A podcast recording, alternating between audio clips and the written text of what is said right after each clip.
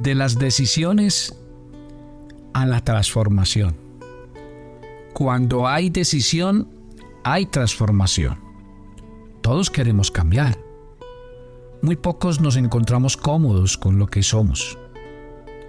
Tal vez cuando te ves en el espejo piensas que todas aquellas cosas que quisieran cambiar en tu apariencia fueran lo más pronto posible. Cuando piensas en la persona ideal quieres ajustar tu conducta para ser como esa persona quiere. Puede ser que te sientas tonto y quieras ser más inteligente, que te sientas un fracasado y quieras cambiar para ser una persona exitosa. O no tienes muchos recursos y quieres ser rico.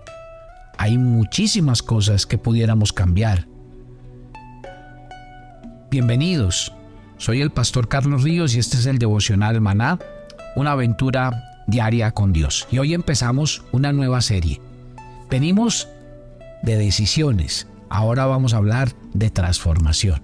A ver, sé que hoy ya nos están escuchando por nuestro canal de YouTube Devocional Maná. Entonces ustedes en el chat de YouTube me van a responder esta pregunta. ¿Quién de ustedes quiere una transformación? Pero además de eso van a escribir, para usted, ¿qué es ser transformado? ¿Qué significa? Y esta va a ser la aventura que vamos a vivir durante el siguiente mes hablando de transformación. Les voy a mostrar muchos casos bíblicos. La mayoría de ellos saben que hizo Dios, les cambió el nombre. Y hubo una transformación total en sus vidas. Todos cuando llegamos al final de una etapa en la vida, tenemos la oportunidad de reflexionar en el cambio. Por ejemplo, acabo de terminar el año. Entonces empezamos a evaluar la vida, a determinar resoluciones y queremos hacer cambios. Y la mayoría de la gente, ¿qué hace? Bueno, 2023 voy a bajar de peso, voy a hacer ejercicio, voy a leer más libros, me voy a comprometer más con la iglesia y con Dios, voy a estar más tiempo con, mi familia, voy a terminar la universidad, a buscar un nuevo trabajo, a meterme de, de lleno en el nuevo emprendimiento. Sí, esos son nuestros pensamientos. Pero a ver, ¿por qué es más obvio que los seres humanos no estamos satisfechos con nuestra condición actual? Porque ninguno de nosotros está contento con lo que es. Queremos ser mejores. Queremos cambiar algunas cosas fundamentales de nuestra existencia, pero también queremos cambiar las cosas superficiales de nuestra vida. Y aquí es donde llegamos al cristianismo. Sí, cuando llegamos cada día a lo que significa la palabra de Dios. Y aquí vamos a entrar de lleno. Quiero por favor que me acompañen a un pasaje que está en Efesios capítulo 4 versículos 22 al 24. Muy atentos con lo que nos va a decir este pasaje. Efesios en el capítulo 4, versículos 22 al 24. Atenta nota a lo que el Espíritu Santo quiere decirnos a todos nosotros esta mañana y en esta serie llamado Transformados. Voy a leer el texto. 22 al 24. En cuanto a la pasada manera de vivir, despojaos del viejo hombre que está viciado conforme a los deseos engañosos, y renovaos en el espíritu de, vuestra mente, y vestidos del nuevo creado según Dios en la justicia y santidad de la verdad. Póngale mucho cuidado al texto. Hay tres verbos de forma imperativa en este texto, es decir, un mandato. ¿Cuál es el primero? El primero aparece en la palabra despojaos, desháganse, eliminen. ¿Y qué es lo que el Señor manda en este texto? Que nosotros tenemos que deshacernos y sacar de nuestra vida. Pues obvio, la antigua manera de vivir, la naturaleza anterior. ¿Por qué? Porque ya no tiene cabida en nuestra nueva vida en Cristo, en la vida que el Señor nos ha dado. ¿Se acuerdan que nos han dicho por ahí que una manzana podrida daña el resto de las demás? Entonces si uno ve una manzana podrida, tiene que sacarla a un lado porque si no daña las demás en un momentico. Y es exactamente. El Señor quiere que revisemos ciertas áreas de nuestra vida que ¿qué hacen? Pues obviamente van a traer un proceso de contaminación a todas las áreas de nuestra vida. Si yo leo este pasaje en, la nueva traducción viviente, en la NTV, nos aclara un poco más la intención del versículo, porque dice el versículo 23 en esta versión. En cambio, dejen que el Espíritu les renueve los pensamientos y las actitudes. Ah, ahí está. Para que nuestra mente se renueve y por ende nuestros pensamientos y actitudes que luego van a producir decisiones en nuestro corazón, necesitamos dejar que el Espíritu Santo se haga cargo. Nosotros no podemos hacerlo por nuestra propia cuenta. Es imposible. El ser humano no puede salvarse ni cambiarse a sí mismo y se los he enseñado y repetido muchas veces en este devocional. Uno a veces engaña porque ve cambios y uno dice, no, ahora sí. No, mentiras, empezamos a pretender, a fingir, a adoptar nuevas filosofías, pero que en el fondo nuestro ADN corrupto sigue siendo el mismo y termina siempre asomando la cabeza. ¿Se acuerdan de ese pasaje por allá en Ezequiel capítulo de Ezequiel 36, 24. Les daré un corazón y un espíritu nuevo dentro de ustedes. Les quitaré el corazón de piedra y les daré un corazón de carne para que anden en mis caminos, para que guarden mis decretos y los cumplan y sean mi pueblo. Qué belleza, ¿no?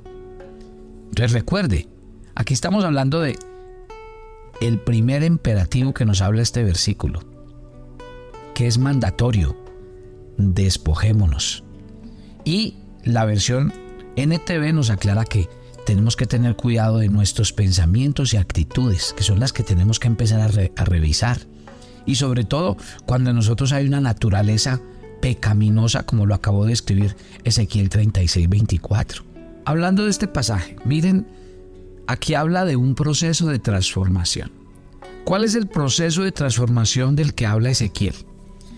Ezequiel en el capítulo 36, versículo 24 nos dice lo que va a pasar en nosotros viviendo el proceso de restauración de Dios para nuestras vidas. Y ese es el tema que vamos a desarrollar durante este mes. Entonces yo quiero que usted mire cómo sucedió ese proceso de transformación en hombres y mujeres de la Biblia, para que usted se identifique con ellos. Le tengo una buena noticia. Dios quiere transformar su corazón. Y Dios va a hacer algo especial en su vida y yo quiero que usted cuente el testimonio. Soy una persona transformada por el amor de Dios. Y nadie va a creer su testimonio porque va a ser contundente y sobrenatural. Entonces, vamos a, describir en este texto que hay a continuación qué significa el proceso de transformación. Ezequiel 36, desde el versículo 24, y vamos a mirarlo punto por punto esparciré sobre vosotros agua limpia. Usted no puede tomar agua limpia en un vaso que está, que está sucio. Si el vaso está sucio, el primer paso que hay que hacer es limpiarlo. Porque si usted echa agua limpia en un vaso sucio, se contamina. El Señor, ¿se acuerdan que dijo que Él no venía a colocar pañitos de agua tibia en nuestro corazón, sino a cambiar el corazón? Claro, es que el Señor quiere venir a traer un corazón nuevo, limpio, recto. Me encanta el Salmo 51 cuando David pide perdón y le dice, crea en mí, oh Dios, un corazón limpio y renueva un espíritu recto dentro de mí. El primer proceso en la vida de la transformación de una persona es cuando el agua de Dios viene al corazón de una persona para lavarla. Tenemos que reconocer que hay muchas áreas de nuestra vida que están sucias, contaminadas del pasado, del viejo hombre, de la vieja naturaleza. Luego dice, les daré un corazón nuevo. Y cuando el Señor dice que nos da un corazón nuevo, está, dice en el mismo texto que va a quitar el corazón de piedra, el corazón insensible, el corazón que se cerró para Dios, el, corazón que permaneció ciego mucho tiempo para oír la voz de Dios y para entender su palabra y para seguirlo y comprometerse con Él. Dios viene a cambiar el corazón y a darte un corazón que responda a Él, que responda a su fidelidad, que responda a su grande amor sobre la vida de cada uno de nosotros. Ese corazón nuevo va a ser, un corazón que Dios tiene que tratar. Y por eso lo primero que te advierto en este proceso de transformación, hay un término teológico que se llama la santificación. Y la santificación se vive en tres instancias en la vida de un cristiano. Primero, cuando una persona recibe a Cristo, la persona es santificada. ¿Por qué? Porque Dios la aparta del pecado. Porque Dios la quita del barro en la que vive. Porque Dios la saca de la muerte espiritual en la que está. Ese es el primer acto de santificación. Pero empieza un segundo. Y es el día a día. Porque el Señor poco a poco empieza a limpiarnos, a lavarnos, a restaurarnos. Yo no he visto un cristiano que cambie de un día para otro. Sí, e, en el proceso y sobre todo, vamos a poner un punto, en la medida en que un cristiano se entrega a Dios, se compromete a Él y a las escrituras, obviamente ese cambio va a ser mucho más, eh, no hablemos de la palabra rápido, pero sí evidente. Porque cuando una persona se entrega verdaderamente a Cristo, el corazón cambia.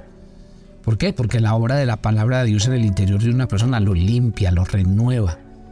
Sí, entonces ese proceso de santificación en su segunda instancia es el proceso que el Señor va haciendo un cambio en nuestras vidas hasta el día que llegamos a su presencia. No vamos a, a cambiar 100% hasta que nos lleguemos un día a su presencia. Y el tercer proceso de santificación es el definitivo, que es cuando lleguemos a la presencia de Dios y seremos 100% semejantes a Él. Ahí está. Entonces, ¿qué quiere decir? Que cuando dice la expresión que Dios nos dará un corazón nuevo, lo que quiere decir realmente es que Dios nos va a someter a un proceso. Y ese proceso muchas veces va a ser doloroso, otras veces va a ser largo, otras veces va a ser con muchas situaciones que de pronto no entendemos. Pero bienvenidos, eso es la vida cristiana, esto es una escuela. Y le advierto una cosa, Dios no a todo el mundo lo trata igual, porque Dios es un especialista en tratarnos a cada uno como lo necesita. O sea que si usted ve a un cristiano que, que sufre o la pasa mal y, y dice que Dios me está tratando, no piense que Dios lo va a tratar a usted igual. Si algo tiene Dios, es que a cada uno nos trata de una manera única y singular. Y luego dice, pondré dentro de vosotros mi espíritu. Gloria a Dios. Aquí tenemos una ventaja más en este proceso de transformación. Entonces, ¿qué hace Dios? Viene y esparce agua limpia. Limpia todo, hasta que nos despojemos, hasta que dejemos ir. Luego dice, pondré, quitaré el corazón de piedra y les daré un corazón de carne, o sea, un corazón nuevo. Pero en tercer lugar dice, pondré dentro de vosotros mi espíritu. Ese espíritu que Dios nos ha dado es el Espíritu Santo. Ese espíritu es el que produce en nosotros el nuevo nacimiento, la regeneración. Ese Espíritu Santo es el que nos ayuda en todas las cosas, el que nos convence, el que nos redargulla, el que nos enseña a vivir la vida cristiana. Ese es. Y déjeme decirle una cosa, no es sino que usted entienda quién es el Espíritu Santo y tenga comunión con Él y aprenda cada día a dejarlo en el control de su vida para que Él le empiece a dar dones, talentos, habilidades. Va a usted experimentar una vida cristiana, pero a un ritmo diferente del de los demás. Esto es a lo que nosotros llamamos transformación en la palabra de Dios. Bienvenidos. Dios quiere transformarlo. Dios quiere sanarlo. Dios quiere hacer un milagro en su vida. Entonces pregunto esta mañana, ¿quién quiere que su corazón sea transformado? ¿Quién quiere ser una persona transformada en las manos de Dios? Escríbanlo en nuestro chat y ahí estaremos. Recuerden que empieza nuestra escuela bíblica y ahí empiezan los grandes discípulos a matricularse en la escuela del maestro. Nuestra escuela bíblica empieza este mes de febrero y queremos que ustedes hagan parte de los cursos TEO que van desde el TEO 100 hasta el TEO 104. Usted se matricula de acuerdo al nivel en el que va si no ha empezado, empieza por el 100. O si usted quiere hacer alguno de nuestros cursos libres de mayordomía financiera, de cómo elaborar un duelo o el de la alabanza y la adoración.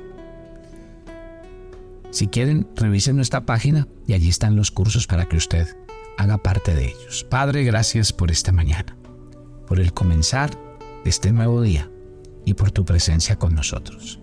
Quiero colocar en tu altar estos corazones transformados que quieren ver milagros en sus vidas. Señor, gracias por colocar en ellos agua limpia. Gracias, Señor, por darles un corazón nuevo. Gracias, Señor, por colocar dentro de ellos tu espíritu. Y gracias porque este proceso de transformación en sus vidas va a ser luz y testimonio para muchas personas. Gracias por cada oyente de Maná. Haz esa tarea en sus vidas, Señor. Transfórmales para que ellos sean testimonio a muchos pueblos y naciones de la tierra. Nos encomendamos a ti y pedimos tu bendición. En Cristo Jesús. Amén y amén. Y yo los espero mañana. Bendiciones para todos.